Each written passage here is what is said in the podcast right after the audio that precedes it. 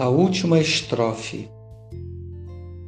A noite estava assim enluarada, quando a voz, já bem cansada, eu ouvi de um trovador.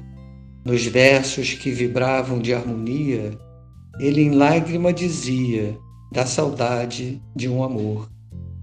Falava de um beijo apaixonado, de um amor desesperado que tão cedo teve fim e dos seus gritos e lamentos eu guardei no pensamento uma estrofe que era assim: Lua, vinha perto a madrugada, quando em ânsias minha amada em meus braços desmaiou, e o beijo do pecado em seu véu estrelejado a luzir glorificou.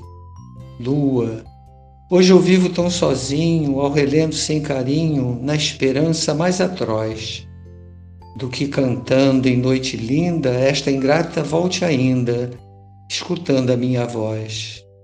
A estrofe derradeira melancória revelava toda a história de um amor que não morreu, e a lua que rondava a natureza, solidária com a tristeza, entre as nuvens se escondeu.